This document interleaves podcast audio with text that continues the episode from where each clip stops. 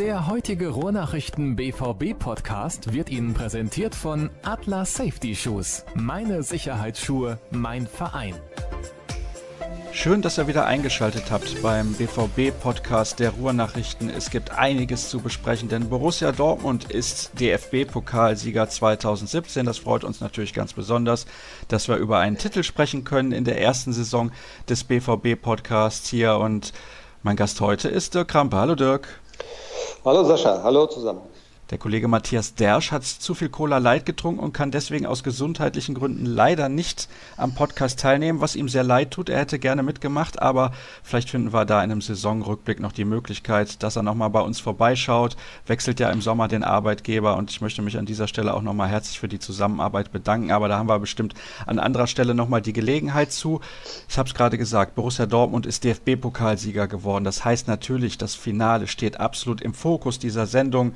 Es gibt auch auch einige Hörerfragen. Wir schauen ganz kurz auf die Feierlichkeiten von gestern und blicken auch ein wenig voraus auf das, was in den nächsten Tagen zu erwarten ist, denn da stehen ja einige interessante Meldungen an, also Pressemitteilungen, die das Hause Borussia Dortmund verlassen und dann an die Öffentlichkeit drängen. Aber wir beginnen mit dem Finale und Dirk, endlich hat Borussia Dortmund diesen Fluch besiegt nach vier verlorenen Finals. Es wird aber auch Zeit. Kann man so sagen. Und das äh, war, glaube ich, auch das, was so am deutlichsten zu spüren war. Diese Erleichterung eben, dass äh, diese fünf Jahre, die es jetzt her ist, seit 2012, seit dem Dudelgewinn, ähm, dass endlich wieder ein Titel da ist. Es war gar nicht so diese übergroße, riesige Freude, das dauerte dann eine Weile, bis sie so herausbrach, sondern was man einfach auch vermuten kann nach so einer langen Zeit. Einfach erstmal Erleichterung. Äh, es war ja auch ein besonderes Finale, weil eben Dortmund diesmal der klare Favorit war und man hat es dann gleich nach dem 1 zu 0 ja dann auch gemerkt, wie auf einmal so ein bisschen, ja, äh, Thomas Tuchel hat es auch gesagt, äh, wir haben den Abpfiff herbeigesehen und dabei war erst die achte Minute gespielt. Also ähm, das war dann so von wegen, wir sind jetzt in Führung und ähm, jetzt müssen wir das Ding irgendwie nach Hause bringen und das lähmte so ein bisschen die Beine, das lähmte die Aktion und äh, es war dann auch ja, zwischendrin eine kleine Zitterpartie. Frankfurt erstaunlich gut, erstaunlich mutig und ähm, am Ende hat es dann Gott sei Dank trotzdem gereicht. Da hat sich dann auch, glaube ich, die Qualität, muss man sagen, durchgesetzt. Und ähm, ich habe so ein bisschen das Gefühl gehabt, so spätestens auf der Feier war dann auch wirklich bei allen die riesengroße Freude eben auch da und anzumerken. Und ähm, Ende einer langen Saison und Gott sei Dank dann eben mit, mit dem Titel jetzt abgeschlossen. Und das war alle das, das war das, was alle gewünscht sich haben. Und ja, denke mal, war ein, war ein schöner Abschluss einer sehr, sehr schwierigen Saison. Ja, wenn man das gestern gesehen hat, also die Jubelbilder vom Corso, da war auf jeden Fall sehr viel Freude mit im Spiel. Da hat man von Erleichterung nichts mehr gemerkt. Und gut, da hatten die Kollegen auch sicherlich das ein oder andere Glas schon getrunken. Das fing ja an, relativ witzig da im Sportschau Club, wer es gesehen hat. Lukas Piszek, der weiß auf jeden Fall, wie man eine Flasche Bier öffnet. Du hast gerade gesagt, nach der Führung war der BVB ein bisschen gehemmt. Ich habe direkt nach dem Tor gedacht, ja super, das ist jetzt so ein bisschen der Türöffner und jetzt überrollen die Eintracht Frankfurt. Aber es kam komplett anders. Genau, kam leider anders und auch nicht zum ersten Mal in der Saison. Ich kann mich ja so einige Spiele erinnern, wo man sehr, sehr früh in Führung gegangen ist, wo man das Spiel komplett im Griff hatte und dann war immer dieses wiederkehrende Phänomen, dass man dann unverständlicherweise nachgelassen hat. Das ist auch irgendwie nicht erklärbar. Auch Thomas Tuchel konnte es nicht erklären nach dem Spiel und ja, Frankfurt ist dann, hat dann die Gunst der Minuten sozusagen genutzt, ist dann wirklich sehr stark aufgekommen und hat sich dann ja auch den Ausgleich verdient und wenn man an den Pfostenschuss dann denkt, kurz vor der Pause noch, also es hätte auch einen Rückstand geben können zur Halbzeit und ich weiß nicht, wie das dann auf die Mannschaft gewirkt hätte. Und ja, es war eine merkwürdige Geschichte, weil Dortmund sehr, sehr gut in die Partie gekommen ist, wie du es schon gesagt hast. Und ich hatte eigentlich nach diesem 1-0 auch das Gefühl, okay, jetzt läuft's und äh, wenn die so weitermachen, dann wird das schon ja, relativ zügig nach der Pause, denke ich mal, eine klare Angelegenheit werden. Das war dann eben ganz anders. Es war wirklich ein offenes Spiel und es hat dann in der zweiten Halbzeit allerdings auch besser funktioniert, auch weil Thomas Tuchel umgestellt hat umstellen musste ja auch aus Verletzungsgründen, aber ich glaube, er hätte auch ohne, äh, ohne die Verletzung, hätte er reagiert zur Pause. Er musste reagieren, denn das, was er sich da im äh, zentralen defensiven Mittelfeld ausgedacht hatte, funktionierte leider nicht. Und dann lief es besser in der zweiten Halbzeit und mit dem Elfmeter-Tor natürlich dann auch 2-1. Und danach merkte man so ein bisschen, dass Frankfurt ja, nicht mehr so ganz den Glauben hatte, obwohl sie nochmal alles versucht haben. Und sie hatten am Ende ja auch noch eine große Chance. Es war am Ende trotzdem, finde ich, ein verdienter Sieg des BVB. Und ja, dann konnte man Gott sei Dank feiern. Gott sei Dank. Wir wollen ein bisschen chronologisch das Spiel durchgehen und beginnen nochmal mit diesem Tor von Osman Dembele. Ich kann mich an viele schöne Tore in dieser Saison von Borussia Dortmund erinnern, aber das war ein absolutes Sahnetor. Ja, kann man nicht anders sagen. Und da hat sein ein ganz, ganz großes Talent eben äh, hat er durchgeblitzt und man hat gesehen, was dieser, was dieser Fußballer eben auch drauf hat. Ansatzlos dieser Haken, das ist natürlich sehr schwierig für einen Verteidiger. Im Grunde weiß man, dass er diese Haken gerne schlägt. Auf der anderen Seite, wenn man ja, die angetauschte Flanke eben nicht gescheit verteidigt, dann kommt der Ball auch in die Mitte und dann wird es auch gefährlich. Also sehr, sehr schwierig für den Verteidiger, aber nichtsdestotrotz vor allem natürlich super gemacht von Dembele und er hat dann auch genau das gemacht, was eben dann in so einer Phase auch wichtig ist. Er hat eben konsequent den Abschluss gesucht und hat das Ding einfach unter die Latte genagelt. Und diese Konsequenz hatte man ja in, in einigen Spielen bei ihm dann auch nicht unbedingt gesehen. Und so ein typisches Dembele-Spiel. Man äh, kann nur staunen, wie gut dieser Mensch Fußball spielen kann in so jungen Jahren, wie er auch dieser Drucksituation, die es ja für so ganz junge Spieler eben ist, wie er dann, wie er der standhält und wieder mal an einem entscheidenden Tor beteiligt und hat es dann selber auch sogar gemacht. Und ja, aber ganz großer Sport in dem Moment war überhaupt super rausgespielt. Dieser Seitenwechsel ja. dann auf die andere Seite zu Lukas Piszek, schöner Pass in die Tiefe und ja, also ein sensationelles Tor. Dann das 1 zu 1, hast du eben schon angesprochen, von Eintracht Frankfurt, fiel in einer Phase, in der Borussia Dortmund sehr gehemmt war und nach einem Fehler von Sokrates, der geht ja gerne mal ins Dribbling, aber da hat er sich ein bisschen zu viel vorgenommen. Ja, so ist es. Ist eigentlich nicht so seine Stärke. Er hat das ein paar Mal schon mal gemacht in der Saison, dann aber leider mit, mit Tempo dann eben nach vorne. Jetzt hat er versucht, auf engen Raum so ein bisschen zu kombinieren mit sich selbst und zu fummeln. Und das sollte man lassen generell. Äh, Balleroberung Frankfurt und dann ging es eben auch ganz schnell, weil er dann eben auch in der, in der Zentrale hinten fehlte, weil er ein bisschen weiter vorgerückt war. Und ein Doppelpass und ja, Rebic hat es dann auch super gemacht vor dem Tor, muss man wirklich sagen. Hat eiskalt dann eben die Ecke anvisiert und Bürki ohne Chance. Und das war schon, schon so ein kleiner Wirkungstreffer für den BVB weil man natürlich vorher schon gespürt hatte, ah, das, es läuft nicht mehr ganz so gut, das Spiel gleitet uns ein bisschen aus den Händen und wenn dann eben der Ausgleich fällt, ist das eben auch ein Beleg dafür, dass es eben nicht mehr ganz so gut lief. Und es war dann wirklich bis zur Pause so ein Zitterspiel. Frankfurt sehr, sehr mutig, sehr stark, haben immer wieder versucht, eben mit langen Bällen auch hinter die Abwehr zu kommen, haben gut kombiniert, Doppelpass gespielt. Und wenn man sich dann die Szene ansieht mit dem, mit dem Pfostenschuss, auch da ein einfacher Doppelpass, schon war die Abwehr ab, ausgehebelt. Und das waren ein paar Zentimeter, die da fehlten. Und da hatte der BVB auf jeden Fall Glück. Das Spiel war so ein bisschen Spiegelbild der ganzen Saison? Ja, ja, würde ich sagen. Habe ich in der Halbzeit auch so gesagt, typisch für diese Saison so ein Verlauf. Ja, ein guter Start von Dortmund, sehr, sehr zielstrebig, sofort versucht, in Abschlusspositionen zu kommen. Man hatte sofort auch Abschlüsse. Ich glaube, in der zweiten Minute gab es ja direkt schon mal eine ganz gute Chance, wo Reus über Außen kommt und den Querpass in die Mitte dann ein bisschen schlampig spielt. Dann aber irgendwie wie abgeschnitten und man macht den Gegner dadurch wieder ein bisschen stark. Und das ist so ein bisschen äh, die Krux oder die, die, die typische Verlauf eben dieser Saison, dass es eben immer wieder so passiert. Und Thomas Tuchel hat es ja auch erkannt schon im Laufe der Saison, aber es war eben trotzdem schwierig, das abzustellen. Und Vielleicht typisch für eine Mannschaft, in der doch auch einige junge Spieler sind. Auf der anderen Seite war auch genug Erfahrung auf dem Platz. Also so richtig ergründen lässt sich das nicht. In der zweiten Halbzeit, also zur Pause besser gesagt, wurde gewechselt. Neue Akteure mhm. kamen aufs Feld. Gonzalo Castro wurde eingewechselt und außerdem, jetzt muss ich gerade nochmal gucken, Christian Pulisic. Die haben Marco Reus und Marcel Schmelzer ersetzt, die beide verletzt waren. Ja, Reus hat sich, wie man dann nachher zu hören bekam, ja schon offensichtlich beim Tor verletzt, beim 1 zu 0, als er eben nach vorne ging, nachsetzen wollte, falls eben der Torwart den Ball noch irgendwie abwehrt. Und da muss er wohl irgendwie einen unbedachten Schritt gemacht haben. Es war jetzt so überhaupt nicht erkennbar und überhaupt nicht ersichtlich im Spiel, dass, dass da irgendwas passiert war. Wir dachten dann erst im ersten Moment, er hätte irgendein muskuläres Problem. Dann gab es an der Seitenlinie allerdings diesen berühmten Schubladentest und da war dann schon klar, oh, da scheint irgendwas mit den Bändern im Knie zu sein und zumindest der Verdacht, der kam dann wieder, das hat uns schon ein bisschen überrascht. Wir waren eigentlich der Meinung, oh, der wird nicht mehr wiederkommen. Er hat es dann nochmal versucht, aber es, er konnte eben nicht mehr sprinten und ja, bei Schmelle war es, glaube ich, eine ganz klare Geschichte. Ich glaube, bei jedem anderen Spiel in dieser Saison hätte man ihn nicht in der Startformation gesehen, weil wenn man sich daran erinnert, wie er nach dem Spiel auch gegen Bremen ja vom Feld kam und auch hinterher in der Mixzone, da war er schon sehr niedergeschlagen. Ich glaube, da war eigentlich schon für ihn fast klar, dass dieses Finale ohne ihn stattfinden müsste. Und sie haben es dann so hinbekommen, dass er zumindest eine Halbzeit spielen konnte, aber äh, da war dann auch irgendwann Schluss. Und muskuläre Geschichte, er hat, er hat nachher selber gesagt, das war mir klar, dass da was passieren wird, aber er wollte eben auch dieses, ja, dieses Spiel natürlich unbedingt miterleben. Er wollte nicht jetzt auf der Tribüne dann sein als Zuschauer, sondern wollte eben bei einem Sieg dann eben auch als Kapitän den Pokal in die Höhe recken. Kann man sicherlich auch verstehen. Er hat sich voll in den Dienst der Mannschaft gestellt und das war auch gut so. Aber es ging dann eben nicht mehr weiter.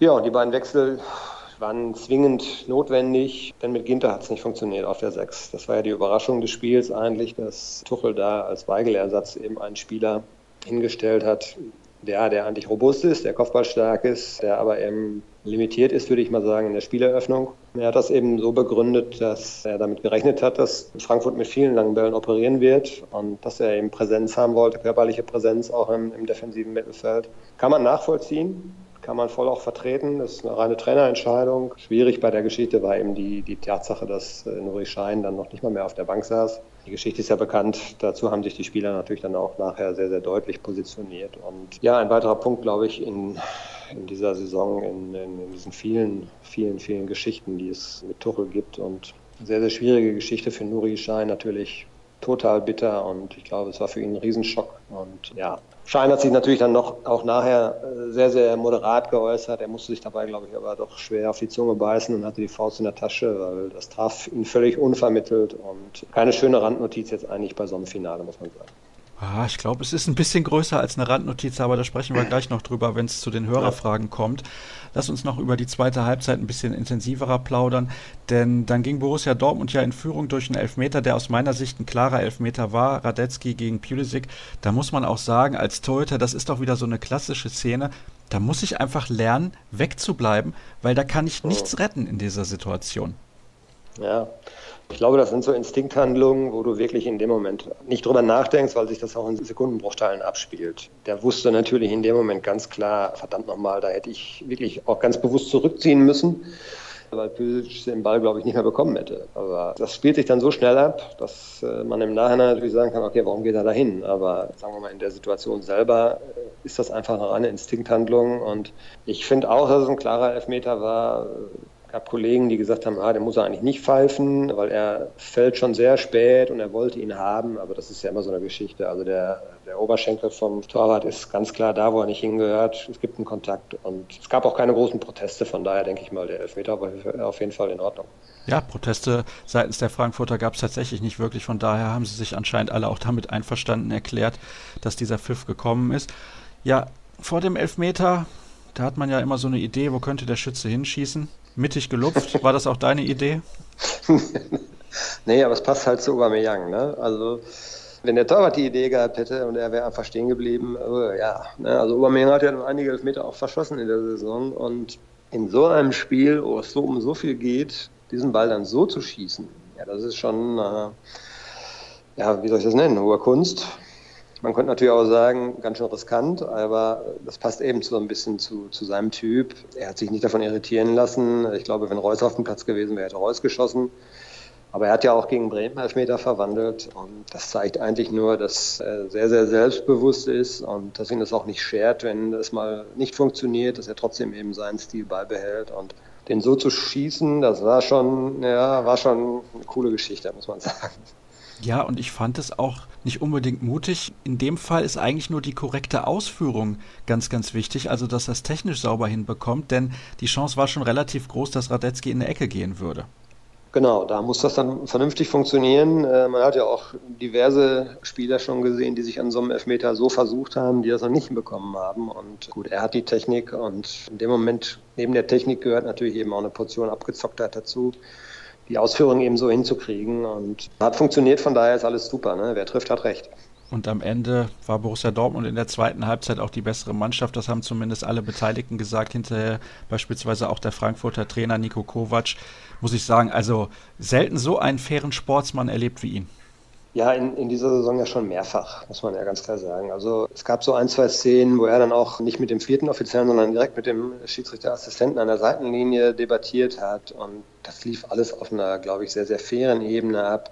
Und selbst wenn er sich aufregt, ist er eben nachher wirklich auch in der Lage anzuerkennen, wenn dann eben eine Sache nicht so gelaufen ist, wie er sich das vorstellt. Und sehr bemerkenswert, macht einen sehr, sehr guten Eindruck da an der Seitenlinie, muss man wirklich sagen. Und Bereicherung auf jeden Fall für die, für die Trainerszene.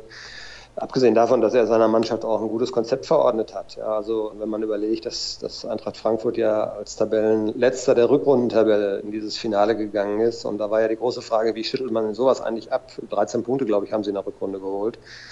Und kann man dann in einem so einem Spiel den Hebel eben umlegen? Und sie haben es gezeigt, dass es geht. Er hat sie super eingestellt. Und guter Auftritt von, von Kovac auch, muss man ganz klar sagen. Ja, und wenn wir mal auf so ein paar Statistiken gucken, immerhin 46 Prozent Ballbesitz für Eintracht Frankfurt, das ist auf jeden Fall überraschend. Ist denn der Sieg, ich habe es gerade schon ein bisschen angedeutet bei der letzten Frage von Borussia Dortmund, aus deiner Sicht auch verdient? Ja, doch, ist er auf jeden Fall, auch wenn es dann noch diese Szene gab mit, mit Sokrates, wo bei der Hereingabe fast ins eigene Tor der Klärungsversuch landet. Äh, nee, ich denke schon, dass es verdient ist, weil über weite Strecken eben Borussia Dortmund auch spielerisch stärker war, weil sie eben auch zwingender waren, weil sie äh, auch einige noch Chancen noch hatten. Ähm, ich denke an diesen Lattenschuss, wo Aubameyang die Latte touchierte bei einem Konter kurz vor Schluss, 86. glaube ich oder 83. Also es war verdient, es war nicht glanzvoll, das muss man sicherlich sagen, äh, aber das ist, spricht ja eigentlich auch nur für den Gegner, denn es ist ein Endspiel und in diesem Endspiel sucht eben jeder auch seine Chance, auch wenn er der vermeintliche Underdog ist und aus dieser Rolle hat Frankfurt eine Menge gemacht und offenes Spiel geliefert und ich denke, für die Zuschauer war das toll. Thomas Tuchel und viele, viele BVB-Fans hätten sich das sicherlich ein bisschen eindeutiger gewünscht, um einfach auch dieses Zittern nicht zu haben. Ähm, denn zwischendurch, habe ich eben schon erwähnt, sah es ja durchaus so aus, als ob das auch in die Hose gehen könnte.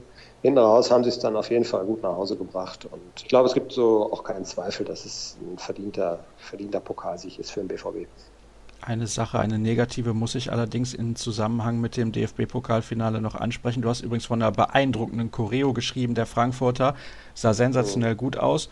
Die Antwort der Dortmunder Kurve hast du als ziemlich armselig bezeichnet. Schade. Ja, leider ja nicht zum ersten Mal. Und gut, die Frankfurter haben sich hinterher auch nicht mit Ruhm bekleckert, das muss man fairerweise sagen. Das macht es aber insgesamt natürlich nicht besser. Ich weiß nicht, was diese Leute treibt. Die finden das einfach cool. Man muss ja auch mal zugeben, es sieht vielleicht sogar schön aus.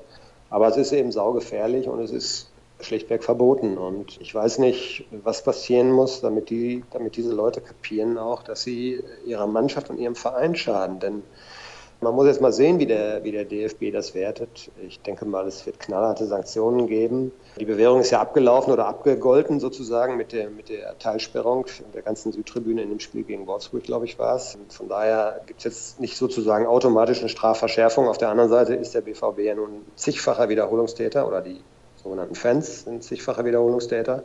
Das wird schon eine hammerharte Strafe geben. Damit schadet man der Mannschaft. Man schadet dem Verein, den man eigentlich unterstützen möchte. Und ich verstehe nicht, warum solche Leute das nicht in ihren Kopf kriegen. Und ich habe da null Verständnis für, muss ich ganz klar sagen. Und gut, bei diesen gewalttätigen Ultras, da weiß man, denen geht es auch gar nicht um Sport. Ich hoffe einfach mal, dass alle die, die im Stadion waren, am, am Samstag eigentlich ihre Mannschaft gewinnen sehen wollten. Und ähm, dann verstehe ich nicht, warum sie diese Aktion immer wieder machen. Und eine andere Frage, die man sich natürlich stellen muss, erstens, wie ist es möglich, so eine Menge an Pyro immer noch trotz dieser intensiven Kontrollen ins Stadion zu bekommen? Das ist der eine Punkt. Und der zweite Punkt ist, Borussia Dortmund kennt ja auch seine Pappenheimer. Warum ist es denen immer wieder möglich, in so großer Zahl, weil das war jetzt ja keine 20 Leute, das waren auch keine 50, das war eine richtig große Zahl an Leuten. Warum ist es diesen Leuten immer wieder möglich, noch an Karten zu kommen? Da müssen ganz viele draußen bleiben, die ihre Mannschaft vernünftig anfeuern wollen. Und die müssen dann auch noch zusehen, dass solche Leute den, den Sport torpedieren. Und das ist extrem schade. Ja, damit haben wir eigentlich alles zu dem Thema gesagt, beziehungsweise du. Und mal sehen, wie sich das in Zukunft dann klären lässt, weil ganz ehrlich, wir haben dann auch ein bisschen die Schnauze voll davon und möchten uns eigentlich auf den Sport konzentrieren und nur über das Schöne sprechen. Aber da kommen wir dann direkt zu den Hörerfragen. Die sind natürlich auch ein bisschen kritisch, was die Thematik angeht. Nuri Shahin nicht im Kader gewesen und so weiter. Taktik von Tuchel und solche Themen. Da sprechen wir dann jetzt einfach drüber. Fangen wir mal mit der ersten Frage an. Wie bewertest du denn den Umgang mit Schein oder wurde das einfach größer gemacht, als es ist, weil letztendlich Tuchels Plan auch nur so halb aufgegangen ist, obwohl die Hörerin schreibt, der Plan wäre ja aufgegangen, weil man den Pokal gewonnen hat? Ja, also die Entscheidung an sich, ihn nicht spielen zu lassen, die, das habe ich ja eben schon gesagt, die kann man jetzt natürlich diskutieren, aber die ist sozusagen Recht des Trainers. Das ist vollkommen in Ordnung. Er hat auch durchaus nachvollziehbar ja überlegt, dass man vielleicht im Zentrum einen etwas robusteren und etwas körperlich äh, stärkeren Spieler braucht. Dass das dann nicht funktioniert hat mit Ginter, weil er einfach ja in der Spieleröffnung nicht die Stärken hat, die ein Schein hat oder die ein Weigel hat. Dass er sich auf der Seite einfach dann auch zweite Halbzeit deutlich wohl gefühlt hat. Das ist jetzt ein anderes Thema, dass das mal nicht funktionieren kann. Da muss man, glaube ich, nicht drüber reden. Das passiert jedem Trainer oder das muss jeder Trainer auch mal irgendwann feststellen und er hat es dann ja korrigiert. Ja, entscheidend war der Punkt, dass er noch nicht mal einmal im Kader stand.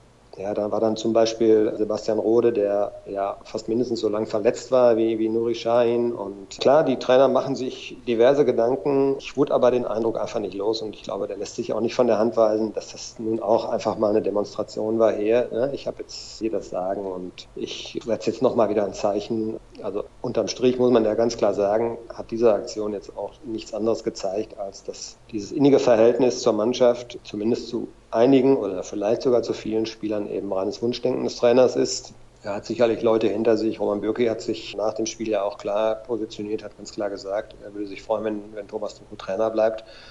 Aber, und das war natürlich dann auch für uns jetzt schon ein, ein deutliches Signal, der Kapitän sich nach dem Spiel so deutlich positioniert, der Vizekapitän Marco Reus sich nach dem Spiel auch so deutlich positioniert, wenn dann Worte fallen wie, wir stehen voll hinter Nuri, wir können diese Entscheidung, wir akzeptieren sie, aber wir können sie nicht verstehen. Ja, es war ein Schock, diese Worte sind ja alle gefallen. Das hat es in dieser Deutlichkeit, zumindest kann ich mich nicht daran erinnern, noch gar nicht oder selten gegeben und ist für mich ein klares Zeichen, dass es eben nicht äh, stimmt zwischen Tuchel und vielen Spielern vor allem vielleicht zwischen den Führungsspielern und Tuchel. Und das ist eigentlich nur noch jetzt sozusagen das i-Tüpfelchen gewesen. Zu unserer Einschätzung auch, dass es eben nicht weitergehen wird mit ihm. Ich glaube, dass einige Dinge vorgefallen sind, von denen auch wir noch nicht mal was wissen. Und ja, wir werden sehen, wie das diese Woche ausgeht, ob es schon heute ein klärendes Gespräch gibt oder vielleicht erst morgen. Ich denke, bis Mitte der Woche auf jeden Fall wird was passieren. Und das Ergebnis kann eigentlich am Ende nur sein, dass man sich trennen wird. Ja, und dann mal gucken, wie es weitergeht. Das besprechen wir dann in der Breaking-Ausgabe des RNBVB-Podcasts. Aber ganz ehrlich, Rode im Kader und Shahin nicht. Also, das ist nun gar nicht nachzuvollziehen. Ja, habe ich ja gerade schon gesagt, das, das sehe ich genauso. Natürlich hatte er mit Castro, den er dann ja gebracht hat zur Pause, eigentlich noch einen weiteren Spieler, der diese spielerischen Qualitäten eben auch hat. Und vielleicht hat er in seinen Gedanken jetzt überlegt, okay, falls es mit Ginter mal nicht funktioniert oder ich muss mit Schmelzer wechseln und brauche den Ginter dann wieder hinten in der Kette, dass ich dann äh, mit Rode noch einen körperlichen Spieler habe. Dieser Gedankengang ist vielleicht ja auch gar nicht so falsch, aber es war einfach ein Signal, das Tuchel damit ausgestrahlt hat. Und ich würde mal sagen, zwar sind wir im Profigeschäft, aber ich glaube, der muss doch wissen, ganz ehrlich, der muss doch wissen, was er damit auslöst, was er damit für ein Signal auch nach außen gibt. Und ich glaube, er hat es ganz bewusst getan. Das war eine ganz bewusste Entscheidung auch, um auch ein Zeichen zu setzen, vielleicht auch in Richtung Vereinsführung, von wegen, lass mir da nicht reinreden. Das ist meine Geschichte.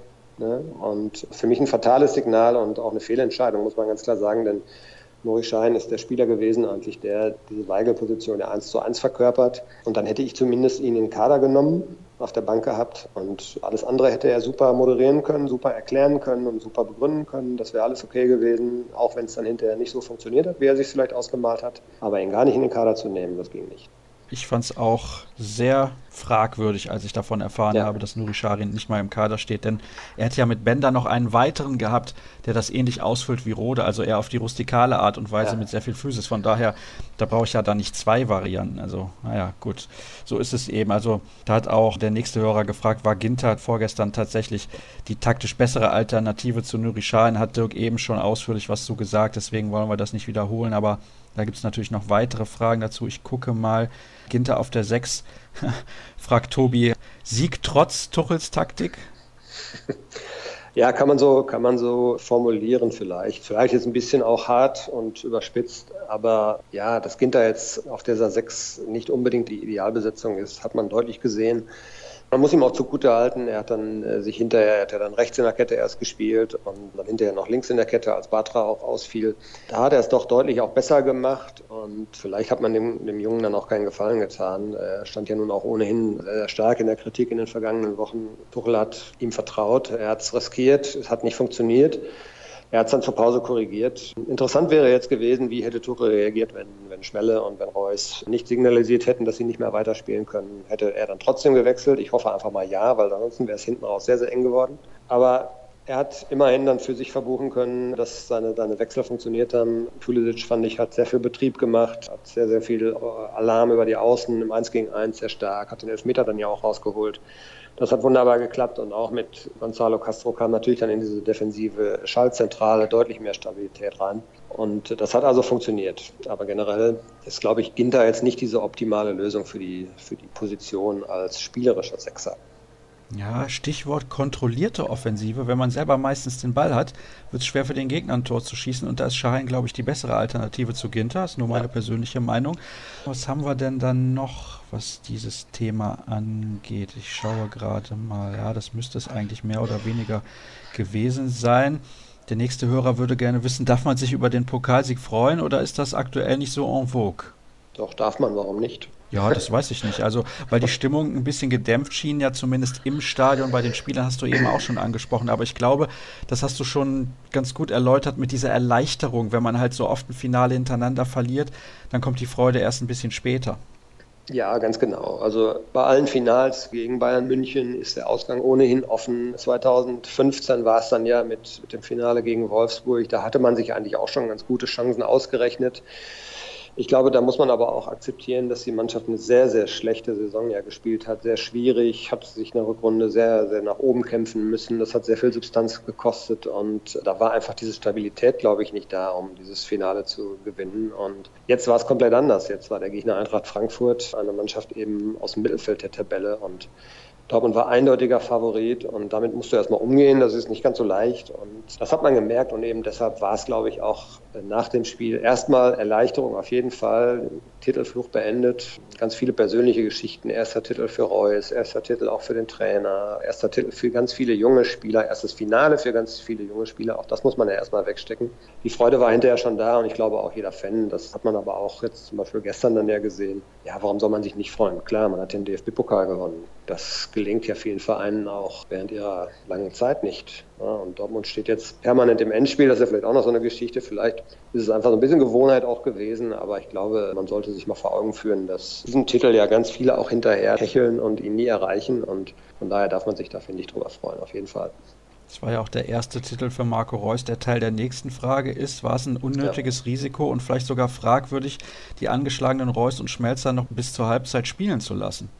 Ich glaube, bei, bei Reus war das jetzt so erstmal nicht absehbar. Ich glaube, wenn dieser Schubladentest sofort ergeben hätte, da ist was kaputt, hätte man ihn nicht wieder aufs Feld gelassen. Ich kann mich erinnern, kürzlich Alessandro Schöpf von Schalke 04, meine ich, hätte mit einem Teil, hat er auch einen Teilriss oder hat er sogar einen Komplettriss? Oh, Aber der mit Schalke beschäftige ich mich nicht so, kann ich dir nicht sagen. Ja, ja, ja, auf jeden Fall hat er das ganze Spiel noch zu Ende gespielt, bevor man dann festgestellt hat, da ist was im Knie kaputt. Und ich glaube, in dem Moment, wo auch Reus natürlich unbedingt weiterspielen wollte, da war auch noch nicht klar, dass es jetzt wirklich was ist. Er hat hinterher gesagt, er hat kein Knacken gespürt. Er hatte halt so eine leichte Instabilität gespürt. Er konnte nicht mehr richtig sprinten. Und er hat es dann nochmal versucht.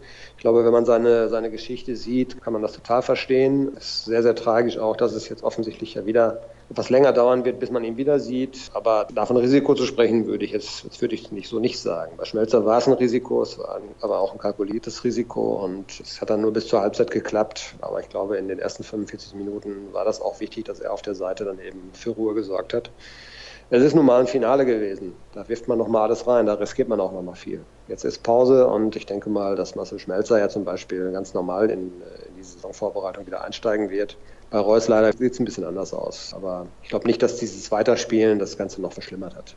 Warten wir mal ab, was da noch gemeldet wird bei Marco Reus, wie lange er genau ausfallen wird. Sehr, sehr schade, wo er gerade auch in einer tollen sportlichen Verfassung gewesen ist. Nächste Frage: Mit welcher Strafe darf nach dem Pyromist gerechnet werden? Blocksperre? Ja, wir haben gestern mal nur in Ansätzen versucht, mal rauszufinden, was das jetzt äh, bedeuten könnte. Wir hatten aber noch genug andere Sachen zu tun. Das ist eher so eine Geschichte, um die wir uns dann vielleicht in den nächsten Tagen mal kümmern werden. Es ist jetzt, habe ich eben schon angedeutet, glaube ich, nicht so, dass man einfach sagen muss, es gab schon mal eine Tribünensperre und jetzt gibt es ein komplettes Geisterspiel, weil die Bewährung damit abgegolten ist mit dem einen Urteil.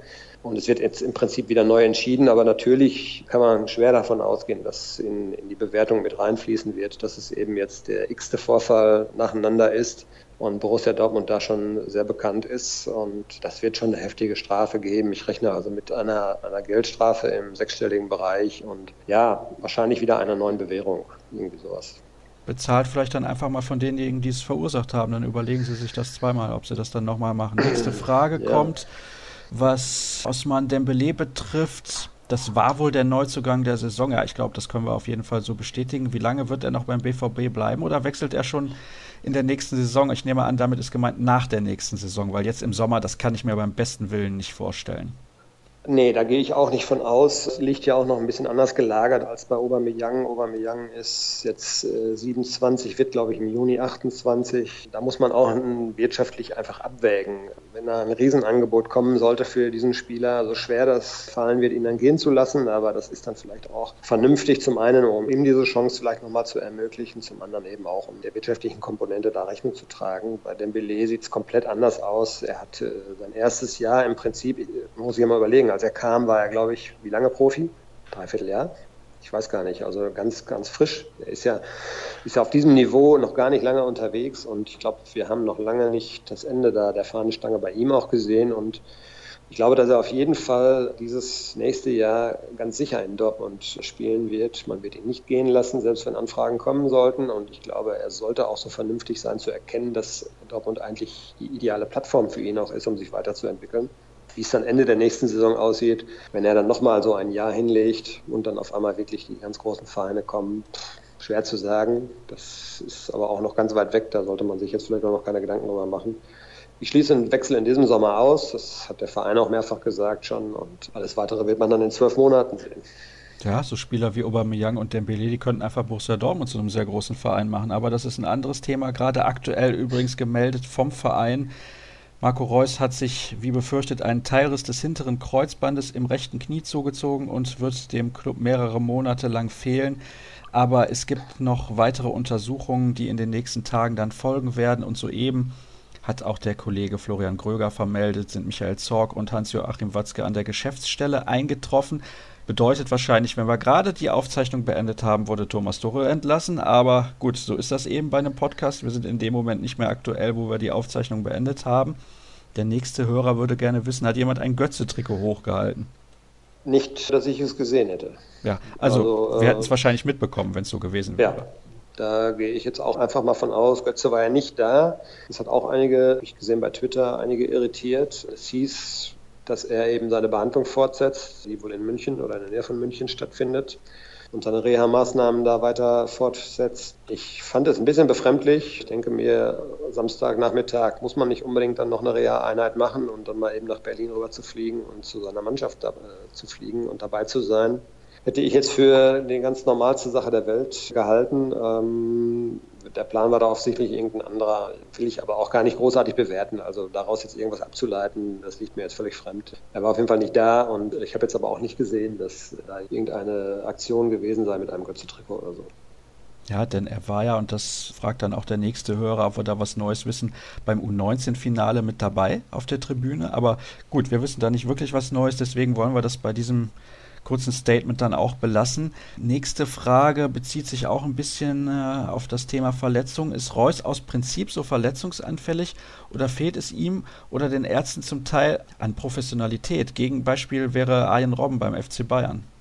Ja, die Frage habe ich gesehen, dass sie kam bei Twitter. Da fiel mir dann spontan ein, dass auch Arjen Robben ja schon einige Verletzungen hatte. Natürlich ist auffällig, wie oft und leider eben auch, wie, wie schwer äh, Marco Reus verletzt ist. Wenn ich an die Verletzung vor der WM 2014 denke, war ja nun auch ein ganz fieses Foul. Davor kann man sich, glaube ich, nicht schützen. Wenn es jetzt permanente muskuläre Geschichten wären, die ihn irgendwie immer wieder treffen, würde ich sagen, okay, da stimmt irgendwas im Körper nicht. Ähm, man kennt das ja, wenn irgendwie Entzündungsherde im Körper sind, ist man anfälliger für Muskelverletzungen als Beispiel ja, was soll man jetzt dazu sagen? Also es, es trifft ihn leider immer wieder. Das hängt natürlich auch damit zusammen, dass er ein Spieler ist, der immer wieder besondere Situationen kreiert, der oft ins 1 gegen 1 geht, der eben sehr, sehr schnell ist. Und solche Spieler trifft es leider häufiger auch mal mit Verletzungen, wenn sie gefault werden. Es ist, es ist total bitter für ihn und man muss sich ja nichts mehr vormachen, wenn Marco Reus jetzt ein Spieler wäre, der verlässlich 30, 35 Pflichtspiele pro Jahr machen könnte, dann wäre er ein Weltklasse-Star. Dann wäre er ein herausragender europäischer Fußballer. Und er ist, es, er ist ja im Prinzip trotzdem, obwohl er nicht so oft spielen kann. Man sieht ja auch immer, wie schnell er sein Niveau wieder erreicht. Das ist total bitter für ihn persönlich, total bitter auch für den BVB. Es gibt aber so Spieler, die halt sehr, sehr oft von Verletzungen heimgesucht werden. Es gibt andere Spieler, ähm, die permanent eigentlich auf dem Feld stehen und die nichts haben. Das, das ist nun mal so. Man weiß, ich weiß jetzt, worauf die Leute hinaus wollen, dass zum Beispiel Robert Lewandowski ja sehr, sehr professionell arbeitet, aber den Umkehrschluss, dass Marco Reus das nicht tut, also den können wir nicht ziehen, weil wir es nicht wissen. Und wenn man sieht, wie gut und wie schnell er wieder in Form ist, wenn er fit ist, dann spricht das auch dafür, dass Marco Reus sehr, sehr professionell an seiner, an seiner Genesung dann wieder arbeitet. Und ja, ich hoffe einfach auch, dass er es jetzt tut, dass er schnell wieder auf die Beine kommt, weil ja, dieser Spieler kann den Unterschied ausmachen. Und wenn er fehlt, dann fehlt deutlich Qualität auch im Spiel. Gab es diesmal offiziell erlaubten Kontakt zwischen Neven Subotic und der Mannschaft, fragt der nächste Hörer. Habe ich nichts von gehört. Neven war ja auch in Dortmund. Da hat man ja Bilder gesehen, wie er auf dem alten Markt beim Public Viewing war, wenn ich es richtig verfolgt ja. habe. Da er nicht mehr Spieler aktuell von Borussia Dortmund ist, sondern glaube ich erst offiziell dann ab dem 1.7. wieder, denke ich mal, wird das kein Thema gewesen sein. Also er war nicht in Berlin und von daher können wir dazu so nichts sagen. Dann habe ich noch zwei Fragen zum Abschluss. Gefährden die Fraktionen innerhalb der Mannschaft pro Tuchel gegen Kontra Tuchel den Zusammenhalt?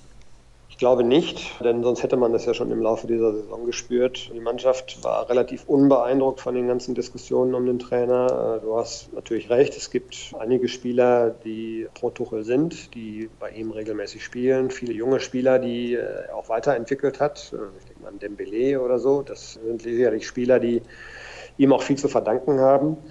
Es gibt auf der anderen Seite eben eine Fraktion an, an Spielern, die Probleme mit ihm haben. Und ich glaube, dass langfristig das Thema natürlich irgendwann schon zur Belastung werden könnte. Von daher wird, denke ich, jetzt mal auch ein Schlussstrich gezogen. In der Rückrunde oder in der letzten Saison war das jetzt nicht erkennbar, dass das abfärbt auf die Mannschaft. Gut, hätten wir das auch geklärt. Was machst du am 5. August? Ich muss gerade mal überlegen, bin ich da noch in der Schweiz? Trainingslager? Ich glaube nicht. Nee? Nein, da steht der nächste Supercup in Dortmund an. Supercup schon. Dann ja. ist das Trainingslager ja vorher beendet. Supercup in Dortmund wieder gegen Bayern München. Ja, ja welche Überraschung. Ich, zur Abwechslung mal. Zur Abwechslung mal so. Da werde ich, denke ich, mal im Stadion sitzen. Ja, wahrscheinlich werden wir da ähnlich schwitzen wie heute. Es ist, wie gesagt, extrem warm. Und ja, was machst du dann in den nächsten Tagen? Erstmal Urlaub oder müssen wir jetzt warten, was mit Tuchel und Aubameyang passiert? Und wer der neue Trainer ist? Genau, ich äh, arbeite erstmal ganz normal weiter. Vielleicht ein paar freie Tage, die sich so angehäuft haben, zusätzliche freie Tage, ein bisschen abfeiern, wenn das geht. Die nächsten Tage erstmal noch nicht, weil da noch einige Entscheidungen, hoffe ich mal, fallen werden. Und dann so Mitte des Monats ist dann ja, glaube ich, auch jeder, der bei Borussia Dortmund irgendwas zu sagen und zu machen und zu tun hat im Urlaub. Das ist dann die Zeit, wo der Betrieb komplett stillgelegt ist. Und ich denke, bis dahin wird sich geklärt haben, was mit dem Trainer ist. Bis dahin wird sich geklärt haben, was mit Ober ist. Und dann wird es Vielleicht ja ein paar Ausleihen oder sowas, denke ich mal, wird es noch geben. Es muss dann ja vielleicht auch noch ein neuer Stürmer kommen, natürlich, klar. Also der Betrieb läuft irgendwie so ein bisschen auf Sparflamme weiter. Ich denke, die Verantwortlichen haben ihre Hausaufgaben da aber auch schon gemacht. Sprich, man hat auch für den Fall der Fälle, dass Ober gehen sollte, dann Kandidaten im Auge und mal sehen, was da alles noch kommt. Aber natürlich ist der, ist der Juni dann auch für uns ein Monat, wo wir mal so ein bisschen dann durchatmen. Wir werden aber im Juni noch miteinander sprechen. So viel kann ich verraten. Wir machen noch eine Saison-Rückblick-Show und wie gesagt, wenn der neue Trainer dann feststeht, werden wir auch darüber sprechen. Das ist ja auch ganz, ganz wichtig für die Zukunft von Borussia Dortmund auch. Wer könnte Pierre-Emerick Aubameyang ersetzen oder muss er überhaupt ersetzt werden? Eine Sache habe ich dann noch. Hast du auch gepfiffen in der Halbzeit? Habe ich dich da gehört? Wegen Helene Fischer? Nein. Die Halbzeit ist ja der Zeitpunkt, wo wir anfangen zu schreiben. Da versuchen wir das, was in der ersten Halbzeit passiert ist, schon mal so ein bisschen zu Papier zu bringen, beziehungsweise in die Tasten zu hauen.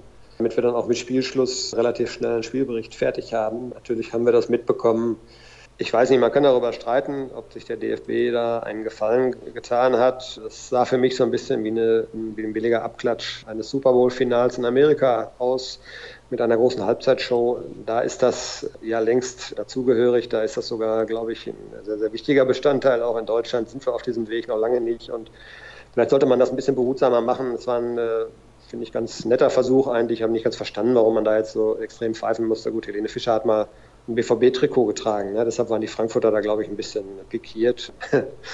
Aber ja, vielleicht ist da weniger mehr. Also es ist ein äh, deutsches Pokalfinale und in Deutschland ist dann der, der Sport, glaube ich, immer noch wichtiger. Show-Elemente gab es drumherum schon genug und ich weiß nicht, ob das dann noch sein muss in der Halbzeit. Aber ich fand es jetzt auch nicht so dramatisch schlimm, wie es dann äh, von vielen Zuschauern gesehen wurde. Mir tat ganz ehrlich Helene Fischer ein bisschen leid, denn die konnte am wenigsten ja, dafür. Also das muss absolut. man nochmal dazu sagen. Die Gute hat dann nur ein Liedchen getrellert oder mehrere, ich weiß es gar nicht, weil ich habe nicht drauf ja, geachtet, aber am Ende muss man natürlich sagen, der DFB muss sich überlegen, ob er irgendwann den Bogen überspannt oder ob er das nicht schon längst getan hat. Stichwort auch Länderspielatmosphäre, aber haben wir ja hier im Podcast auch schon drüber gesprochen. Dirk, ich bedanke mich recht herzlich bei dir. Wir haben Gerne, intensiv miteinander geplaudert und wie gesagt, das wird nicht die letzte Sendung in dieser Saison gewesen sein.